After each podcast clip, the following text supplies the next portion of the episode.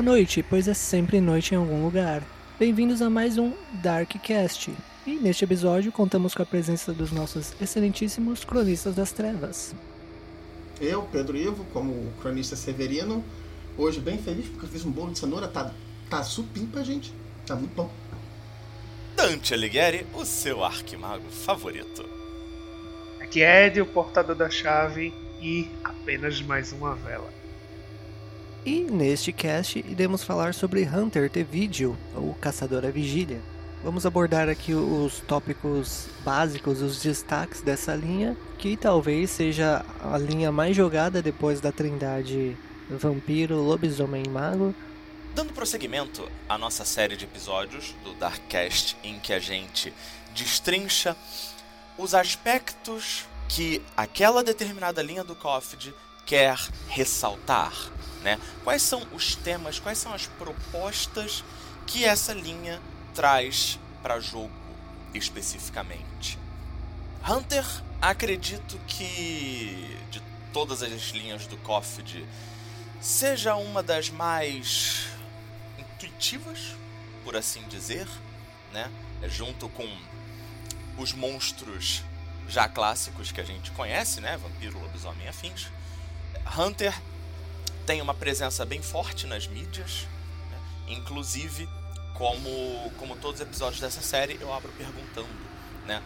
Quando se fala em Hunter, em caçador, mais especificamente caçador de monstros, qual a primeira referência que vem à cabeça de vocês? É pessoal que está ouvindo a gente aqui no Discord, por favor se manifestem e tímidos cronistas qual, qual a primeira referência aí que vocês têm de, de caçador, caçador de monstros? Querendo ou não, a gente tem o óbvio, o Supernatural, a série sim, da, sim. Com, a, com, as temporadas infinitas. tipo, não tem o que tirar nem pôr. Aquilo ali é a, a vibe de Hunter. Com tudo que tem direito, tipo, chega a ser ridículo aquele negócio em termos de comparações com o clássico. O próprio livro faz referência ao Supernatural, tipo, ele não esconde, não, Supernatural. Ainda uns adicionais um, um, um pouco menos longos, eu digo bem pouco. Temos o Arquivo X também e o Torchwood, em termos de séries de TVs. Bom, então, já que o Pedro citou o óbvio, né, do sobrenatural, tipo, puxando um pouquinho para quem é noventista e tal, tem Buffy, a caça vampiro, nossa, amo demais Buffy. Tem o próprio It, que no, nos bastidores aqui a gente é, achou coisas bem similares no, no próprio It. É, a gente vai explicar mais à frente, né? Vai contextualizar. Scooby-Doo. Scooby-Doo é um, é um puta referencial, gente.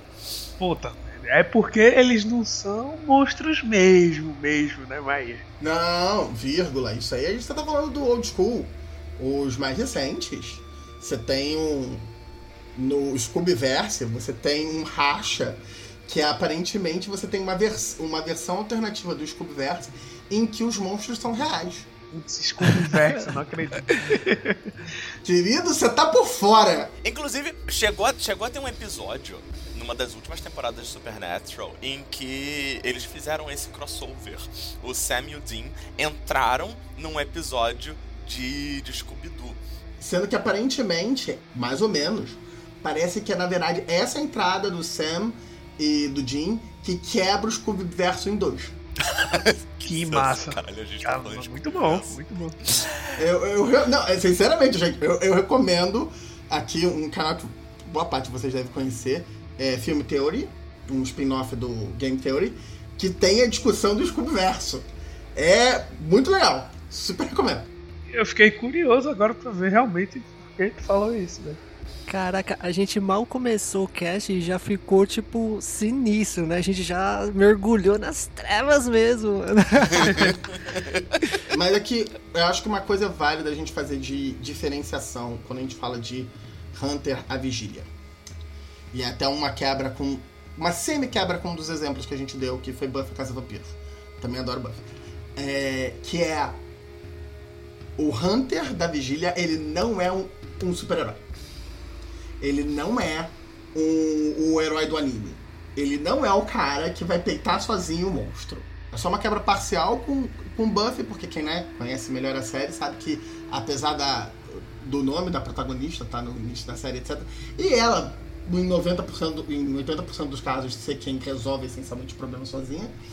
Você tem temporadas e você tem episódios em que a equipe conta muito mais do que a Buffy sozinha.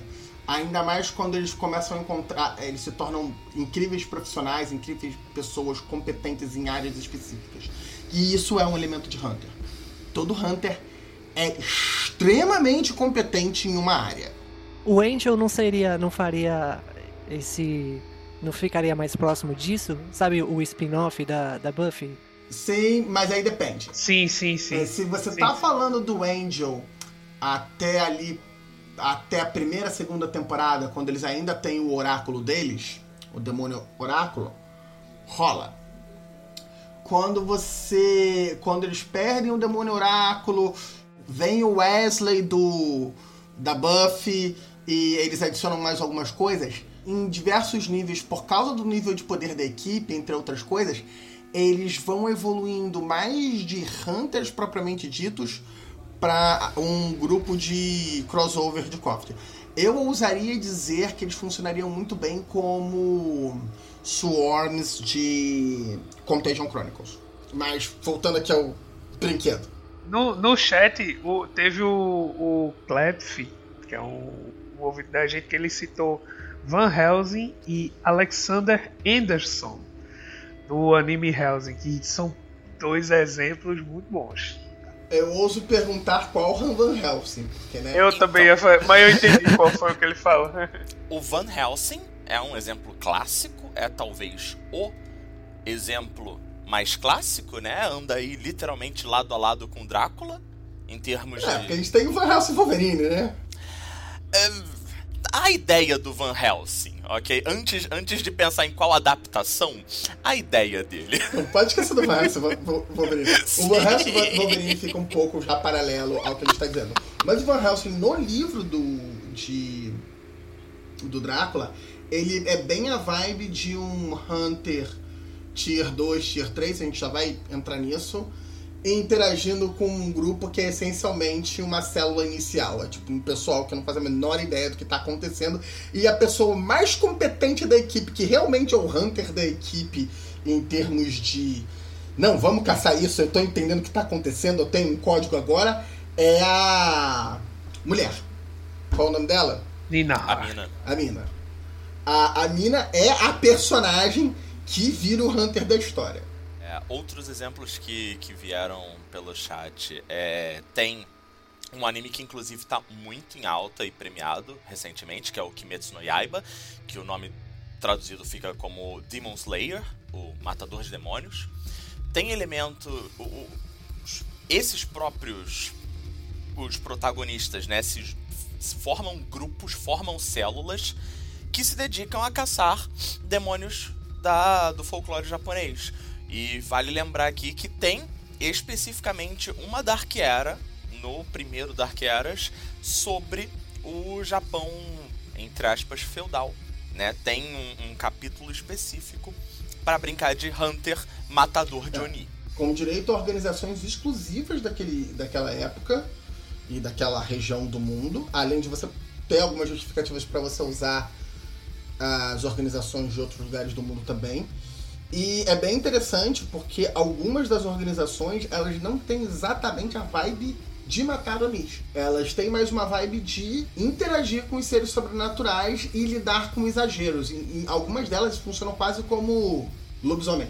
Em termos de você é lobisomem, gacha, você é a pessoa que está no meio do caminho entre o mundo natural e o mundo sobrenatural e você só está corrigindo ali para não entrar muito no outro. Um dos exemplos disso são as mergulhadoras de profundezas de pesca japonesa. Mas sim, é, é, dá pra fazer o crossover do anime com o, com o Dark Era, tipo, sem tirar nem pô. Fica, ó, maneiríssimo.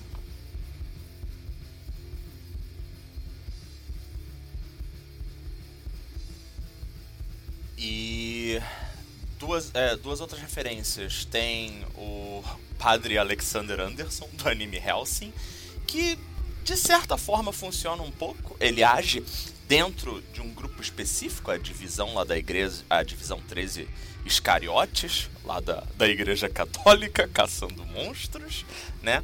É, e aí provavelmente já estamos falando aí de um tier 2, tier 3 sólido.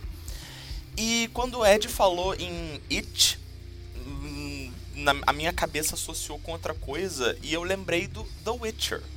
A série de livros, de jogos da Netflix, em que o protagonista é um caçador de monstros, essencialmente.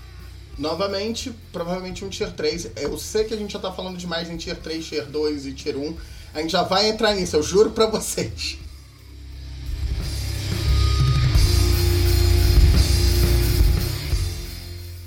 A segunda edição de Hunter mantém boa parte dessas referências que a gente mandou.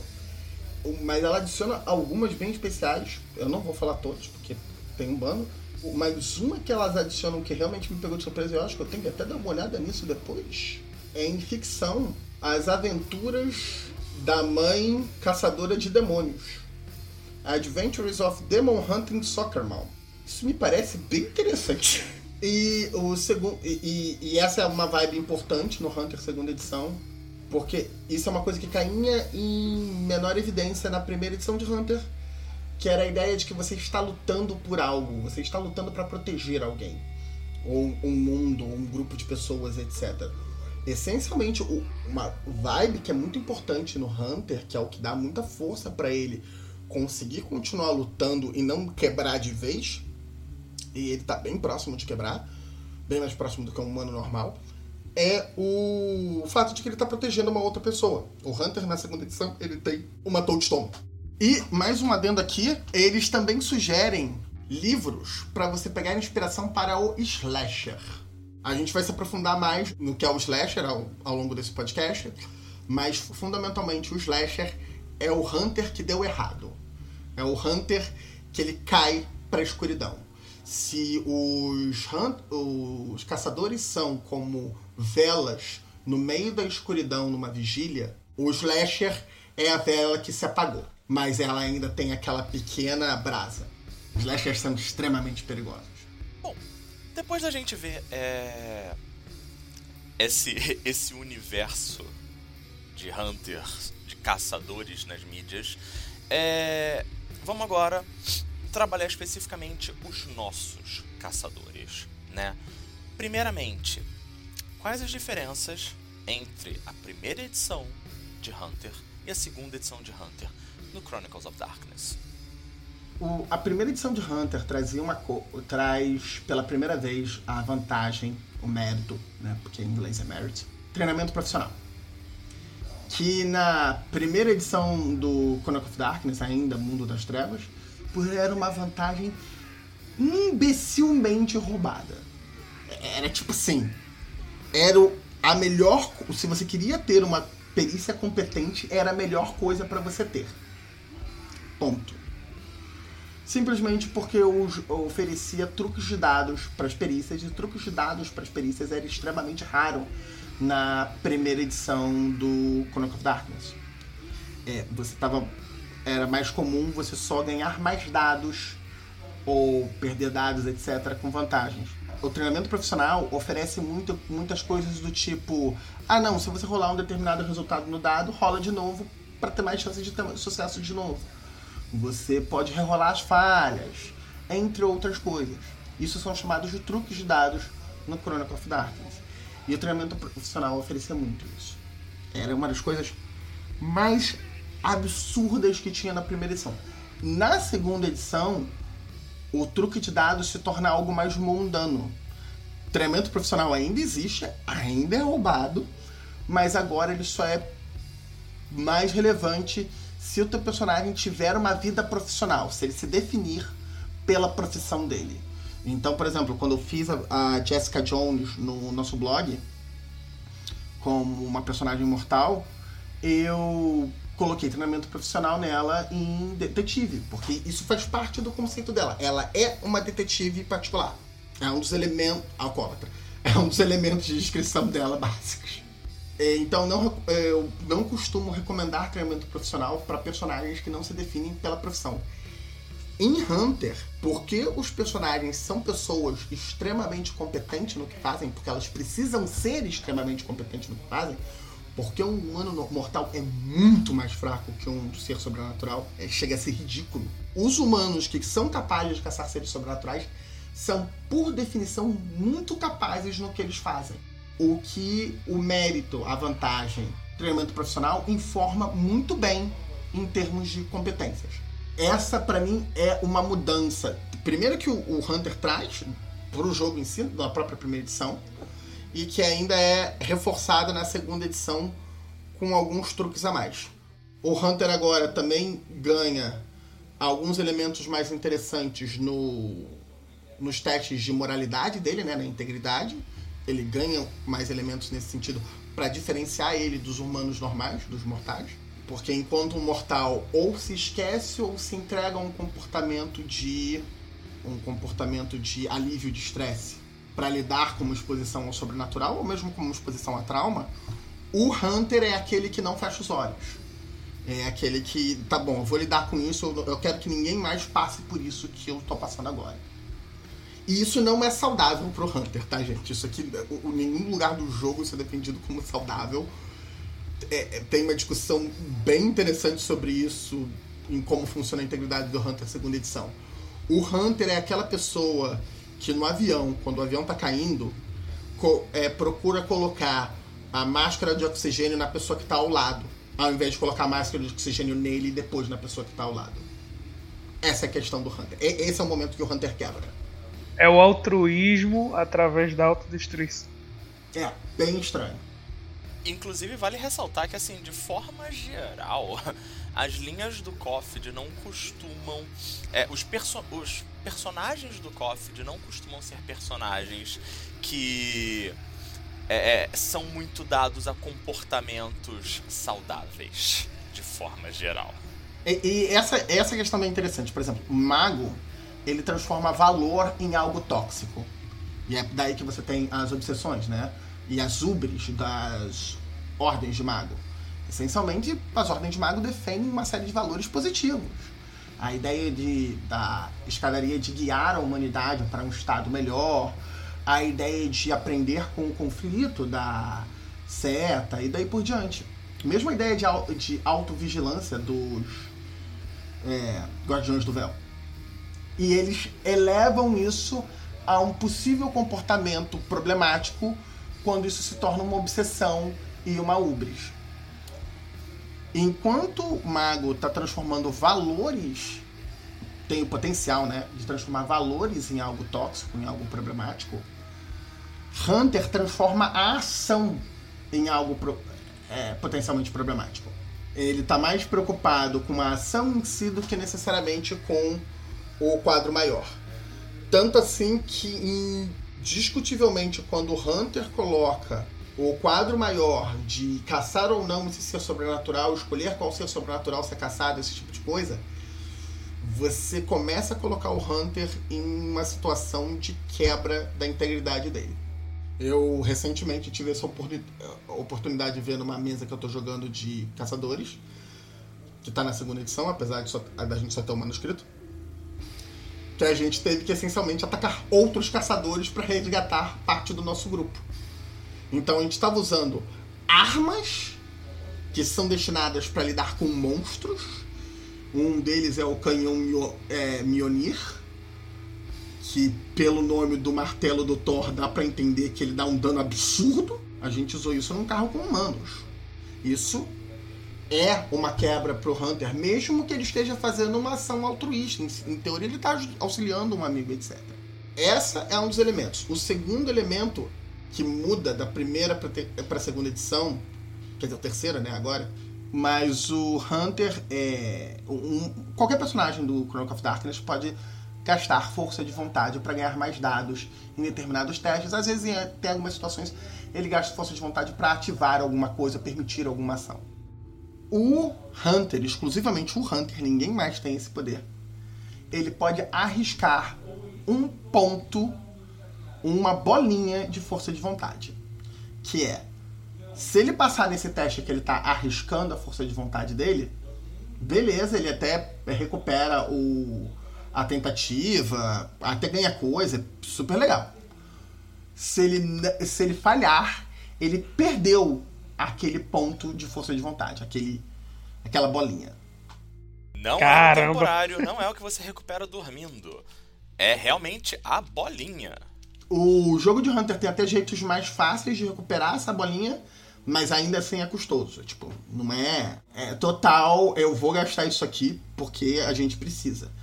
E ainda tem um adicional. Você só pode gastar essa força de vontade, arriscar essa força de vontade em situações de vida ou morte, em situações relacionadas à caçada. Inclusive, você não pode gastar essa bolinha de força de vontade, por exemplo, para percepção, para evitar um risco. Não é para isso que ela serve. Ela é para ser usada no momento do risco, para tentar o risco. Ok? E essa é uma coisa que a primeira edição traz e é mantida na segunda edição. Tem a questão, a gente, tanto mecânica quanto narrativa, porque novamente, Chronicle of Darkness, as duas coisas se complementam. Primeiro que, em teoria, você volta a poder arriscar mas se você arriscar de novo, você vai perder mais uma bolinha, mais uma bolinha permanente. É, segundo, o, quase todos os efeitos de Hunter dependem de gasto de força de vontade temporário ou de arriscar força de vontade. Um dos maiores truques que Hunter tem é a tática, que é um treinamento que o grupo de Hunters faz para fazer uma determinada ação em conjunto. E é por isso que eu digo isso anteriormente, que os caçadores agem em grupo. Porque ele literalmente depende do amiguinho do lado dele confiar nele e eles agirem em equipe quando o momento apertar para eles terem chance de peitar um ser sobrenatural. E aí é que vem a pegadinha. Você tem que arriscar a força de vontade quando faz uma tática. O líder da tática é obrigado a arriscar e não ganha os outros benefícios de arriscar. É um custo para você usar a tática arriscar um de força de vontade.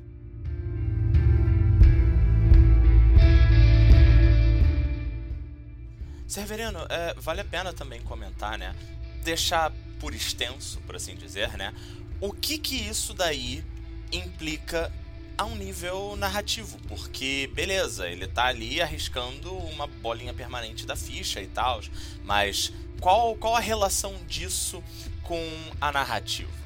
Só pra deixar a galera ciente de quando a gente fala tier 0, tier 1, 2 e 3 quando, quando o Pedro fala que é, tem essa questão da tática, que para mim é o maior trunfo de Hunter, desde, não sei na segunda, mas tipo, na primeira edição, a questão da tática ela se assemelha muito ao que fizeram na questão de matilha na segunda edição, que faz bastante sentido também.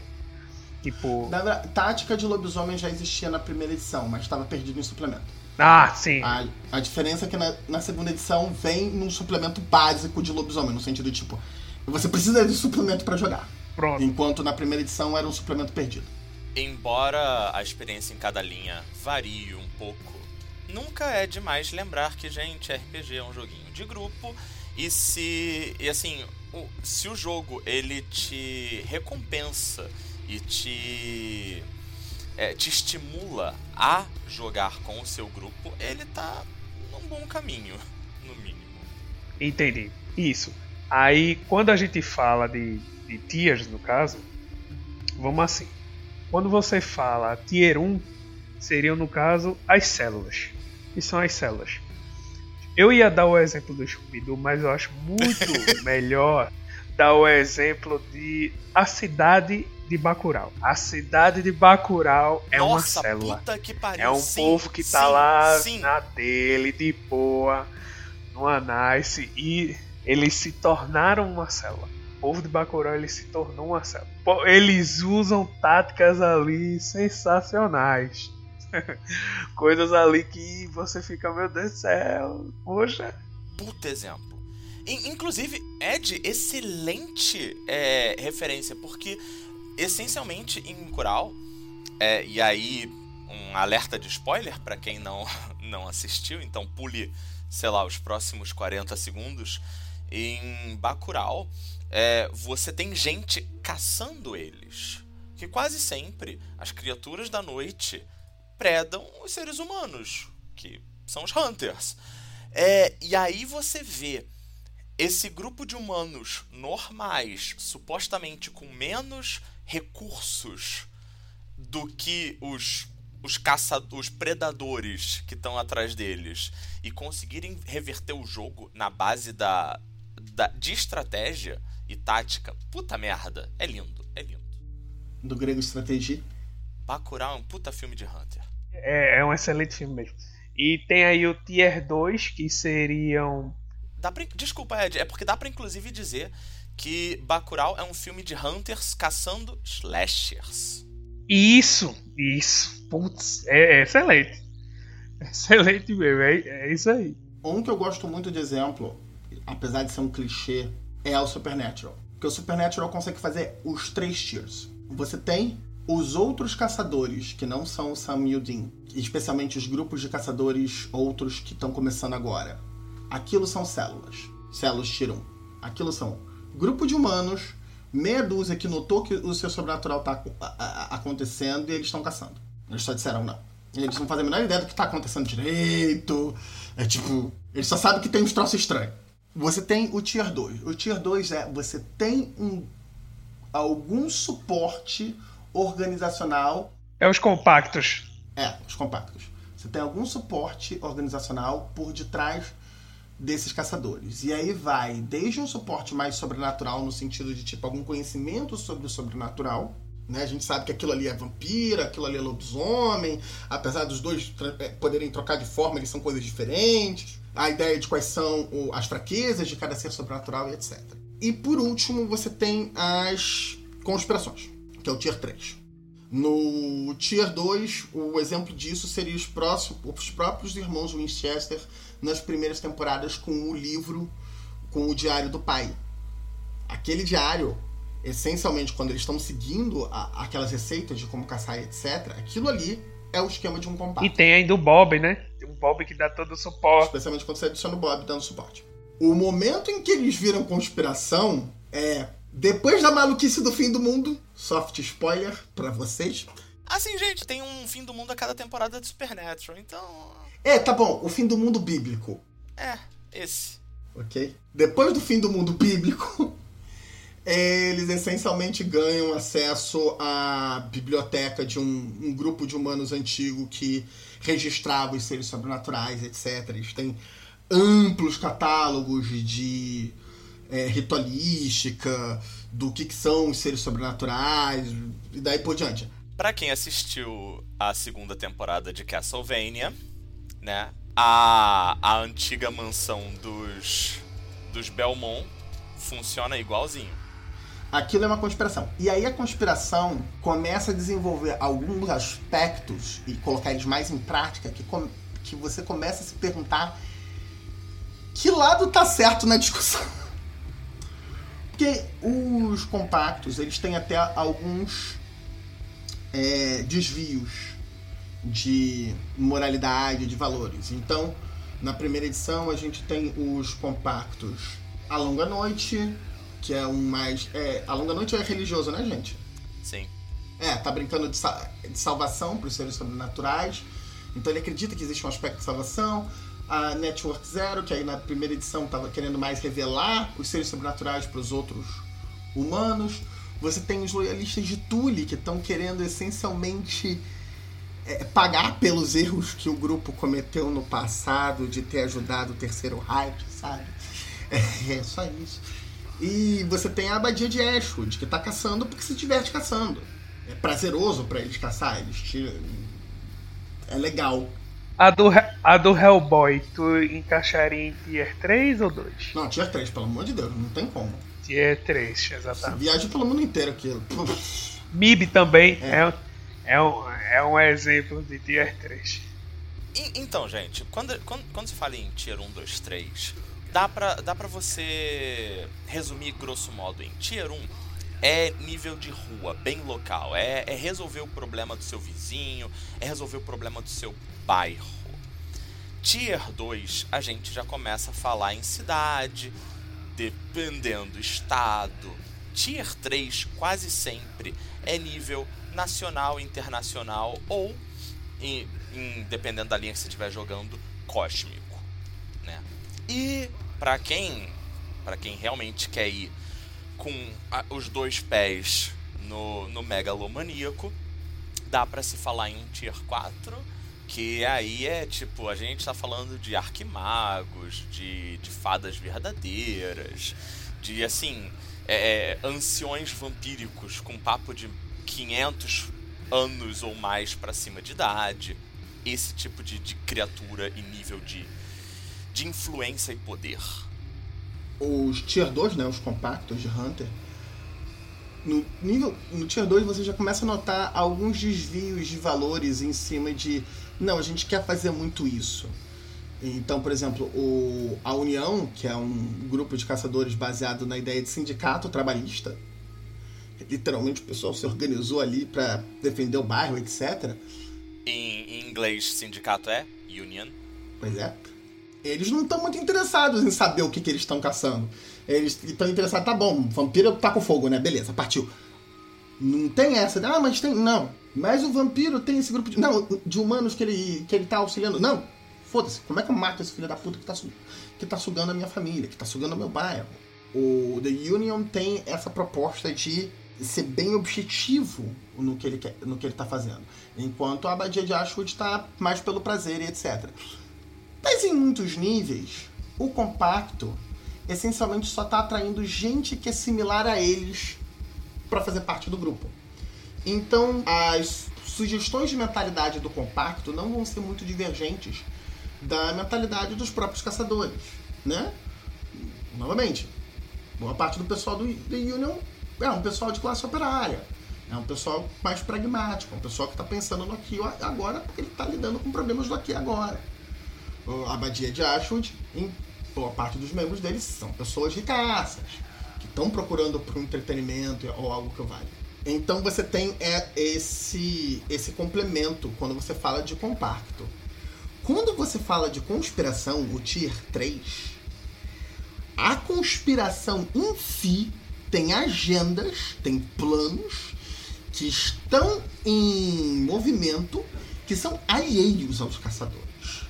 E que, discutivelmente, se os, se os caçadores soubessem exatamente o quão profundo são esses planos, eles poderiam resolver se opor esses planos ou considerar que a conspiração é um monstro. Então, você tem, por exemplo, um dos mais clássicos deles é o Cheiron Group. É um grupo de farmácia e medicina, de indústria desse tipo de coisa, que é, eles capturam seres sobrenaturais para pegar pedaços e utilizar eles para desenvolver novas drogas, novos tratamentos médicos e vender esses tratamentos médicos para ganhar dinheiro a Umbrella, como se fosse a Umbrella. Então eles não estão interessados aqui em defender um grupo de pessoas, em proteger algo a nível de conspiração. Eles estão interessados em ganhar dinheiro.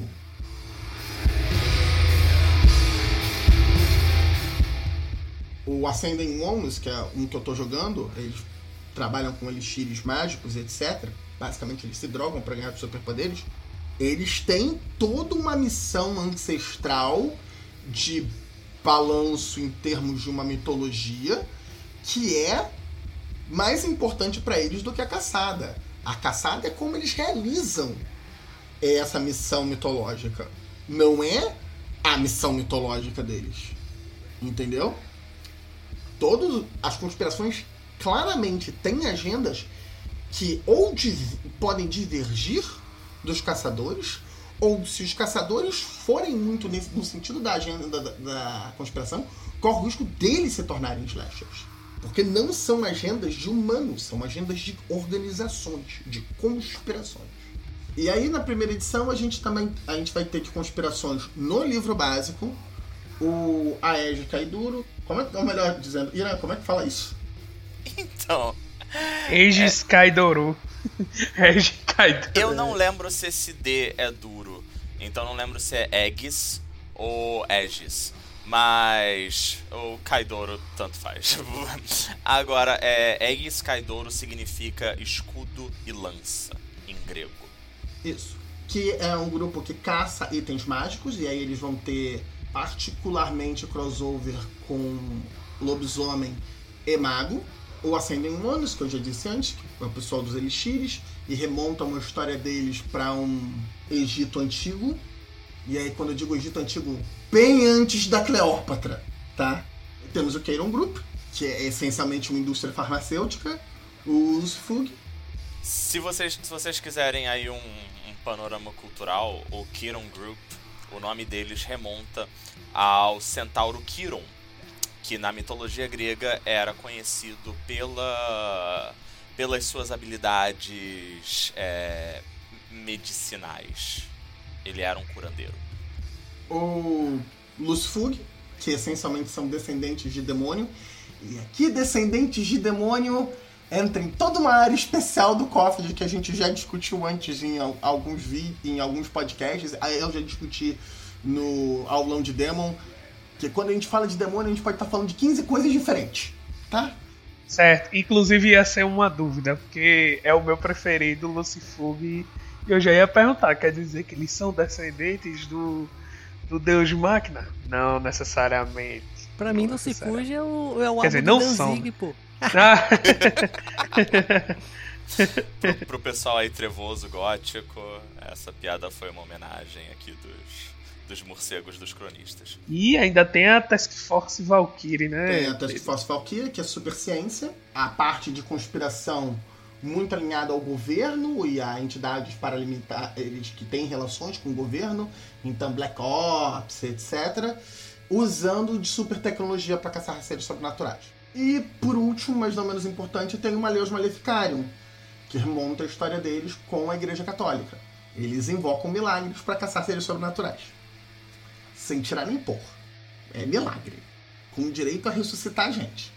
Aí é onde entra o Alexander. É. Na verdade, eu, se fosse converter o Alexander, eu, eu preferiria colocar ele como um braço do Aegis mais alinhado à Igreja Católica. Entendi porque ele usa muito mais artefatos mágicos do que ficar fazendo ritualística por duas horas. As baionetas dele, é, depois no, no finalzinho da série, quando ele utiliza aquela unha lá, acho que de Maria, até pra ele mesmo, spoiler, virar um monstro. Então. É. Novamente, isso aqui é um troço importante. Esse é um elemento, é um momento em que Hunter não informa bem com histórias de tipo uma pessoa sendo o herói ou o protag, ou o cara que vai peitar o mal sozinho. Hunter trabalha muito melhor em grupo. Mas esses são os grupos da primeira edição. Na segunda edição, o negócio muda um pouco de figura. Eles sacrificam alguns grupos e alguns grupos eles só enfatizam que são mais regionais. Então, a Abadia de Ashwood, que por exemplo é uma das minhas favoritas, é, a ideia de caçar seres sobrenaturais porque é divertido eu acho genial é, nas palavras deles, se você nunca bebeu sangue de vampiro, se você não tem um casaco com pele de lobisomem, você não sabe o que é viver. Da hora. Esse grupo da abadia cai para ser um grupo regional da Inglaterra. E como o cenário base está focando mais nos Estados Unidos, eles, eles colocam as organizações um pouco mais focadas dentro dos Estados Unidos. Eles mantêm a ideia da Long Night, porque é bem a vibe da igreja protestante de, de redenção. Eles mantêm os loyalistas de Tully, novamente. Você tem todo um esquema de gente. Os Estados Unidos é uma das maiores colônias de alemães, e não só de alemães, tem de europeus em geral, né? E aí você tem todo o misticismo da Europa do século XIX que vai para os Estados Unidos. Vale aqui novamente Dante fazendo a nota cultural. De fato, a sociedade Ultima Thule foi uma sociedade que existiu no nosso mundo real, que misturava elementos de ocultismo com propaganda nazista. Yep. E aí, essencialmente, os loyalistas de Thule estão tentando a, é, se desculpar por esse passado babaca. Tá? Eles reconhecem que fizeram merda. Eles alegam, não, foi só um pedaço do grupo, não era a gente tudo, mas a gente fez merda, desculpa aí. Estamos tentando fazer o troço direito. Mas é zoado. O, você tem ainda o Network Zero, a frequência secreta, que ainda está na ideia de revelar os seres sobrenaturais para a humanidade. Eu, eu nunca entendi direito exatamente o que, que impede eles de revelar naturezas sobrenaturais para a humanidade. E pode ser que eu não li.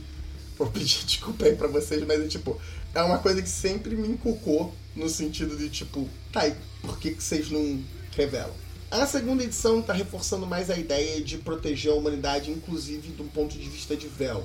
Então eles estariam, por definição, pensando num jeito de apresentar essa informação que não fosse quebrar a cabeça das pessoas. E a segunda edição também tem o elemento do Deus Máquina, trabalhando contra esse tipo de revelação. É, essencialmente, na segunda edição, eles têm uma coisa impedindo eles de sair revelando. Eles têm elementos para impedir eles de sair revelando. Na primeira edição não tinha. E aí a gente também tem o No Mysteries, que é a mesma coisa da primeira edição, o pessoal de mistérios, o, a União, também sindicato, mas eles, como eles tiraram a abadia, eles colocam um grupo novo chamado o Swarm, que é os Strong Warriors of All Red Nations. Novamente, como o jogo é focado nos Estados Unidos, eles criaram uma organização que, em teoria, remonta a história de, de lidar com seres sobrenaturais dos humanos desde períodos antes da colonização. Tem um Dark Eras que faz até referência a, a, esse tipo de caçadores, novamente nos Estados Unidos. E é interessante que dá para fazer também a, tem, a gente ganha uma base para fazer esse tipo de coisa com o Brasil, o que eu apoio muito. A segunda edição, nas conspirações, eles também mudaram. Eles tiram o Aegis de uma organização básica do livro em termos de. Não é uma das cinco que eles apresentam no capítulo 2. E adicionam o Conselhos dos Ossos. É, conselho ou concílio? Concílio.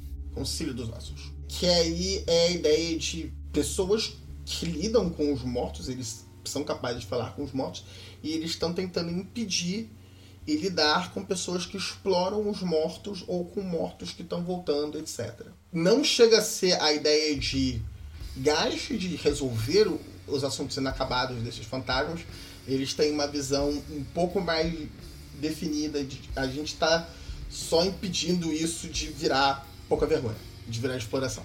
E aí, essencialmente, essa é a diferença. Aí, de resto, eles mantêm os, Lucifug, o Ascending Ones, o Maleficário, o Task Force e companhia. Ao longo do texto, eles também introduzem a Abadia de Ashwood como um grupo local, a Aegis volta como exemplo de criação de conspiração. E aí tem um, um, toda uma sugestão de como criar novas, novos artefatos para Aegis. E tem mais uma organização que é o Vasco. O Vasco é uma organização que já existia na primeira edição, que lida diretamente com os slashers. E eles é que caçam os slashers em termos de segurar a onda e etc.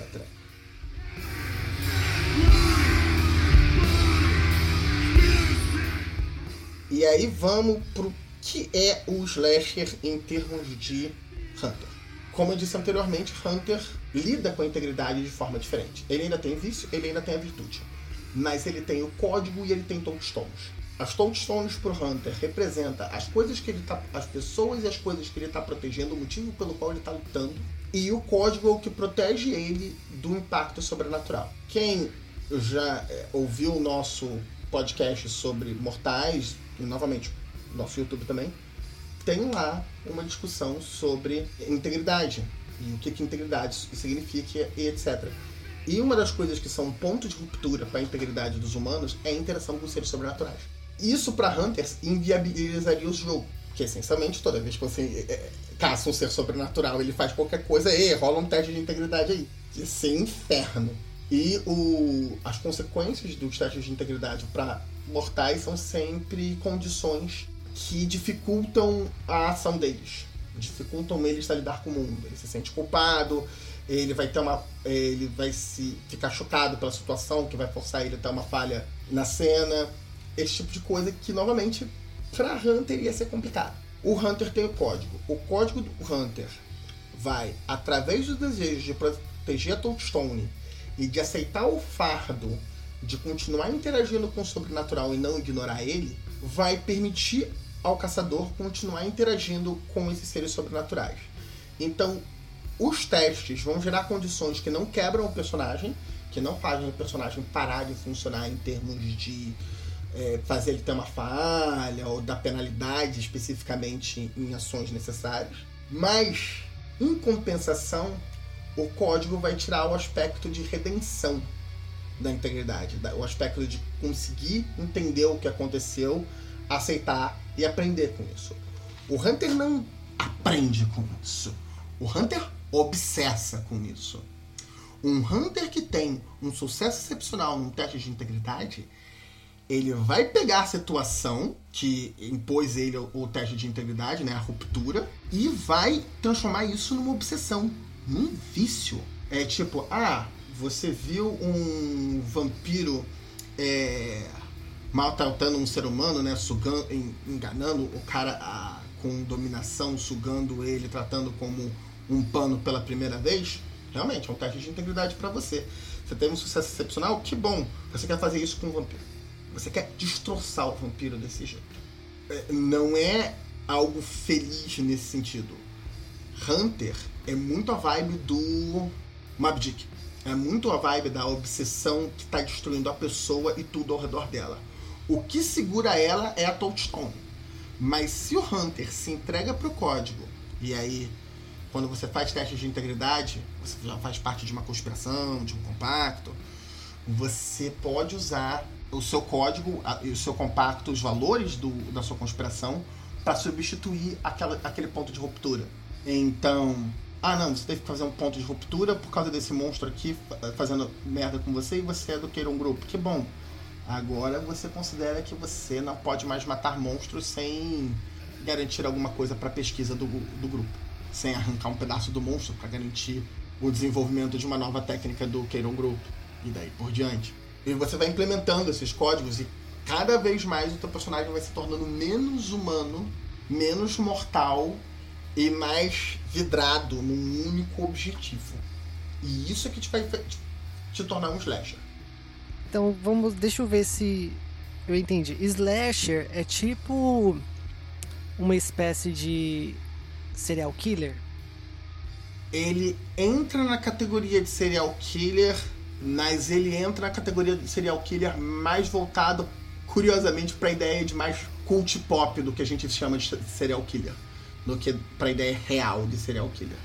Ele é mais voltado para a ideia de tipo alguém que realmente faz aquilo por obsessão e por prazer. Ah, sim. Eu, eu ia fazer um parâmetro com o Jason, né?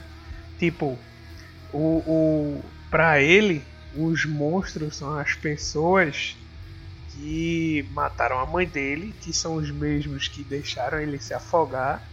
Então, por isso, qualquer um que apareça no, no lago, ele não quer nem saber, ele vai matar da forma mais violenta possível. Então, seja que fosse pensar no nível de crueldade, integridade zero, digamos assim, seria o Jason, sacou? Que tipo, ele é pura obsessão e violência.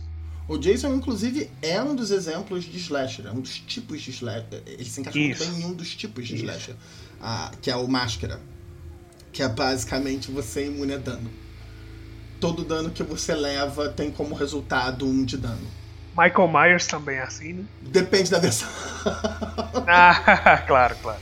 Depende do Halloween. Tem Halloweens em que ele é um pouquinho. Ele é o, o anterior ao Máscara, que eu não lembro qual era o nome.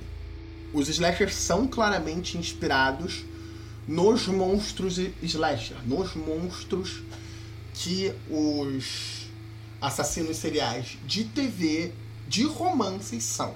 E aqui eu tô colocando bem clara a distinção entre esse tipo de monstro e o crime, o aspecto de mundo real do assassino serial.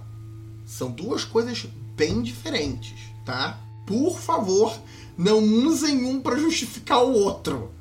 O livro não diz, diz para não fazer isso e tipo assim, hum, as duas coisas não estão baseadas no mesmo elemento. E elas não estão baseadas no mesmo elemento por uma questão bem simples. No Chronicle of Darkness, sobrenatural existe. É algo tangível.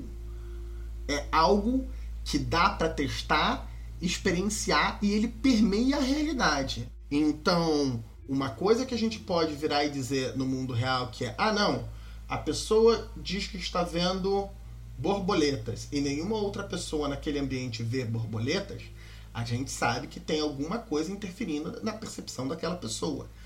No, no cenário do Chronicle of Darkness, você, de um ponto de vista objetivo, não tem como dizer isso. Você ainda vai ter instituições humanas que vão dizer isso por uma série de motivos, desde é, é, os humanos mantendo o véu e etc., até questões de reforço sobrenatural, como a quiescência e a grande mentira, a maldição que tem no cenário de mago. Mas, de um ponto de vista objetivo, aquela pessoa pode estar vendo borboletas e ninguém mais estar vendo no Chronicle of Darkness. Essa é a diferença entre os slashers do Chronicle of Darkness e assassinos seriais.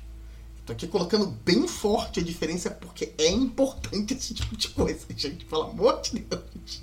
Tá? Eu já cansei de entrar em discussão de gente falando sobre é, monstros, etc., e usando visão cult pop como se fosse um elemento real para justificar um monstro em ficção. É tipo, é um troço completamente louco. Por favor, não façam isso.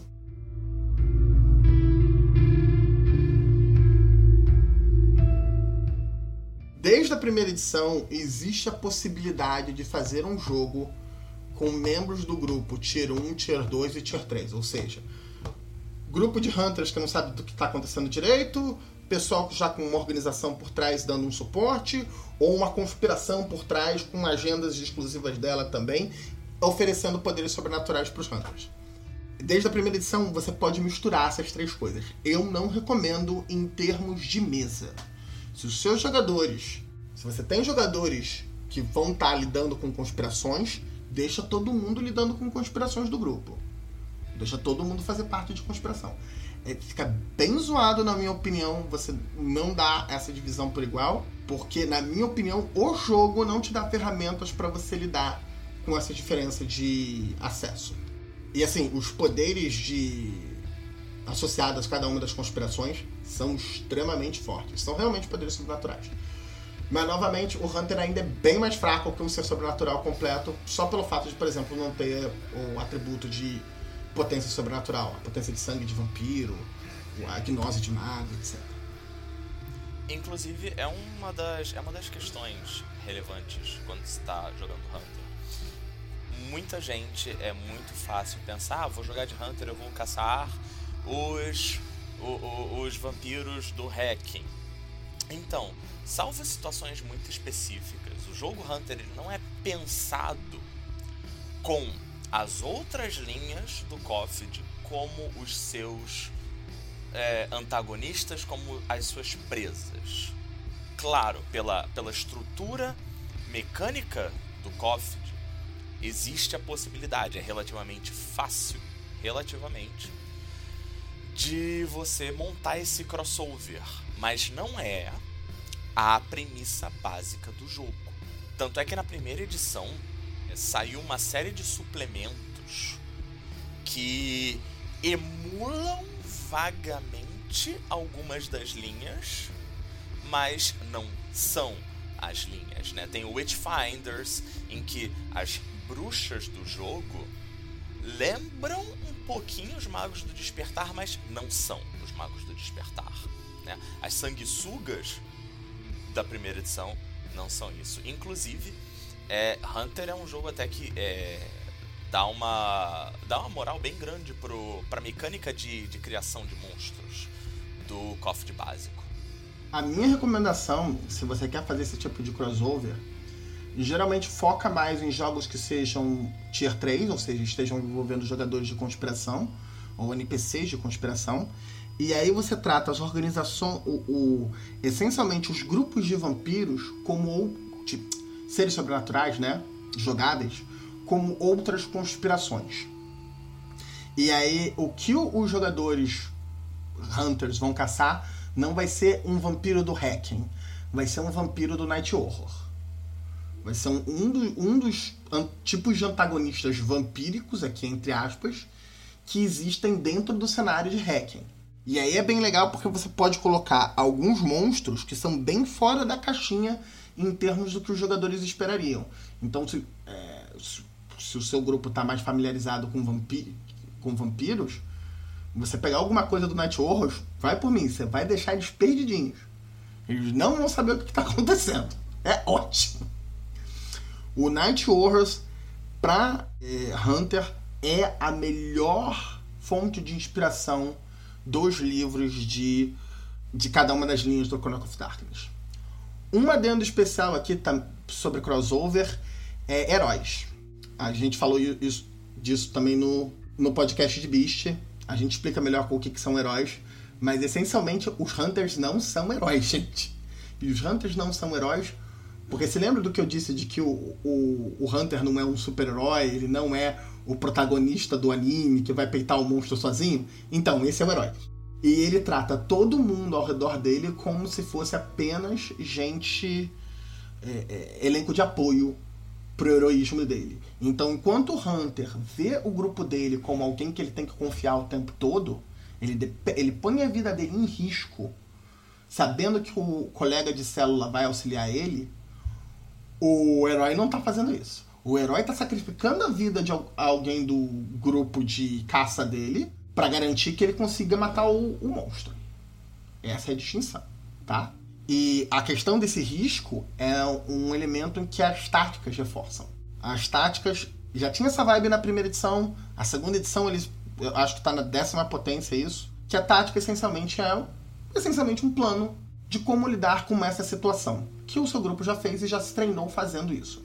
O jogo até te dá a tática de graça no início do jogo, o que é muito bom. É, é, um dos poucos, é uma das poucas coisas que Hunter ganha de graça e que faz uma diferença absurda. É, então você pode gastar pontos para ter mais táticas no início do jogo, mas um grupo inicial vai ter táticas de qualquer jeito. A tática ela se divide entre um agente primário e agentes secundários. Os agentes secundários vão ter múltiplas ações que eles podem fazer para dar auxílio, e mais essencialmente, cada sucesso que os agentes secundários tiverem um bônus de mais um dado para o agente principal fazer a ação dele. E isso, quando você pensa num grupo de 4 ou 5 jogadores fazendo esse tipo de coisa, cada um tendo dois, três sucessos, lembrando que Hunter vai, vão ser pessoas extremamente bem treinadas em algumas perícias, em alguns tipos de ação. Vai dar fácil pro cara que tá finalizando a tática uns 15, 20 dados. Estas, tá? Não vou te enganar, isso vai acontecer. Agora, a questão é: tem duas pegadinhas a tática. A primeira é: o agente principal tem que gastar, arriscar um ponto de força de vontade. Não uma bolinha, arriscar o ponto. Se ele for bem sucedido no teste, ele recupera esse ponto, ganha bit, ganho de força de vontade temporária, é ótimo. Se ele falhar, ele não tem aquele ponto mais. Tem um sistema de XP especial de Hunter, similar a XP arcana de mago, para questões de grupo, que você pode gastar para recuperar essas, é, esses riscos perdidos. Mas isso é sempre no final da sessão, novamente, dá para arriscar muitas vidas. Isso é o problema dele. Ele não vai ter os outros benefícios de riscar força de vontade, porque riscar força de vontade, arriscar força de vontade, é um troço que dá benefícios extras além de mais dado. Para ele, ele não vai ter nem mais dado. Só para poder fazer a tática, ele ser o agente principal da tática, ele tem que arriscar um ponto de força de vontade. O segundo problema da, da tática é: a tática é um plano que está todo mundo fazendo no automático. Todo mundo treinou em fazer esse plano todo mundo já treinou em fazer esse plano, todo mundo sabe o, o que está fazendo. Então ninguém está olhando para o lado para ver o que, que o colega está fazendo. Eles não têm tempo para isso. Então, uma vez que uma tática é declarada começada, não pode mais parar. Não importa se os agentes secundários começaram a ter falha dramática no, nos testes deles. E isso é uma coisa muito importante para o narrador pensar, que é o jogo apresenta a, a, tática em cima só da parada de dados que os jogadores vão fazer mas tem penalidades em cima da situacional né, do que está acontecendo ao redor deles. Essencialmente, corre o luxo dos jogadores começarem a ter falha e falha dramática. É tipo o Danny Ocean, ele não se preocupa se os 11 deles estão tendo falhas dramáticas, o roubo tem que acontecer. A referência é de 11 Homens e um Segredo, então Exatamente. Ele, nem, ele, não, ele não fala com ninguém, ele não telefona com ninguém. Ele sabe que a equipe dele tá fazendo aquilo no tempo cronometrado. Isso. E, e imagina a quantidade de dados bônus que aquele cara não tem, né? Não, você tá falando de uma equipe inteira que tem, é, tem treinamento em tudo que tá fazendo, então tá, todo mundo tem explosão do 8, sucesso excepcional com 3 sucessos. É, fez plano antes para ganhar um bônus de mais 5 dados, então tão fácil rolando uns 15 dados cada um. tudo isso de sucesso bônus pro cara fazer a sacanagem final. Eu adorei esse exemplo, mano, porque eu adoro esses filmes. Só... A referência é comigo. Filme de heist, filme de, a, a, dinâmica de grupos de roubo é um clássico de Hunter. É, um, é, é uma vibe bem forte de Hunter. A ponto de que tem até um outro jogo que faz a, a ponte dos Gcasos como monstros, que é o iHunt, escrito pela, escrito pela Olivia Hill, que é uma das ex-escritoras do Chronicle of Darkness. Vale super a pena acompanhar o iHunt. É Fate e é super legal. Mas voltando aqui ao assunto. Dica para de narrador, tipo, para narradores que têm suas mesas e gostam de usar time skip. Então, tipo, é, nenhuma, qualquer crônica sua pode começar você jogando com mortais normais, certo? Tipo, que tiveram um primeiro contato e você sobrevive àquela primeira crônica e depois você pode dar aquele time skip ou então meses, tipo, dias depois. E é, já introduzir esses personagens como uma como uma célula ou então cada um sendo recrutado para algum compacto ou se descobrindo fazendo parte de alguma conspiração, que foi o caso da crônica que eu, que eu tive, foi excelente porque a ficha eu não sei nem se era cabível isso, mas tipo, a ficha da gente inicial de Hunter tava monstruosa mesmo.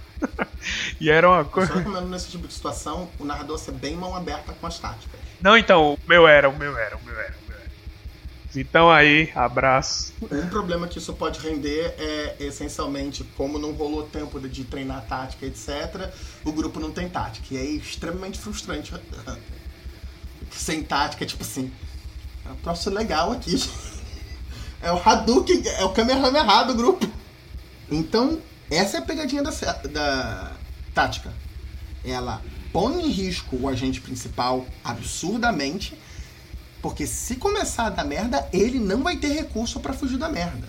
Ele não vai poder arriscar um ponto de força de vontade para tornar a parada de dados final dele algo funcional, porque isso é pré-requisito do custo da, do teste. E se os outros não estiverem dando bônus de dados suficiente, os agentes secundários não estiverem dando bônus de dados, ele tá ferrado.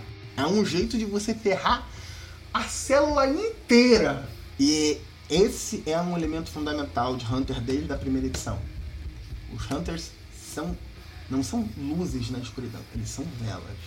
Eles balançam com o vento, eles falham um pouco e eles invariavelmente vão se apagar, tá?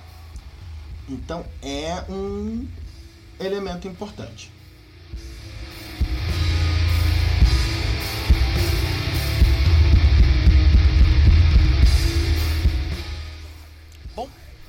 encerramos por aqui então o nosso podcast discutindo as propostas de Hunter a Vigília. Ficamos por aqui. Esse foi o Cronista Dante, seu arquimago favorito. Esse foi Pedro Ivo, o Cronista Severino. Dessa vez eu mono, no, monologuei pacas no texto. Desculpa aí, gente. Aqui é o Ed, se despedindo de vocês. E Lunga é o meu preferido. E por último, aqui quem fala é Bruno Venâncio, o editor desse podcast. E antes que eu me despeça, não posso deixar de divulgar as nossas páginas na internet. Lembrando que nós temos o nosso Facebook, Cronistas das Trevas BR, o nosso canal no YouTube também, Cronistas das Trevas BR, e o nosso servidor no Discord. Todos os links estão na descrição. Lembrando que o servidor no Discord nós possuímos canais exclusivos para tirar dúvidas sobre todos os jogos da linha Chronicles of Darkness. E também, não menos importante, o nosso blog, cronistasdastrevasbr.com, onde nós sempre atualizamos com conteúdo relevante. E caso você queira ajudar o nosso podcast e os nossos conteúdos a continuar de pé, nós temos também um Apoia-se, apoia.se barra Cronistas das Trevas BR. Você pode fazer uma contribuição única ou mensalmente para nos ajudar a continuar produzindo conteúdo relevante sobre Chronicles of Darkness. E é isso. Aqui quem se despede é Bruno Venâncio. Até o próximo Darkcast.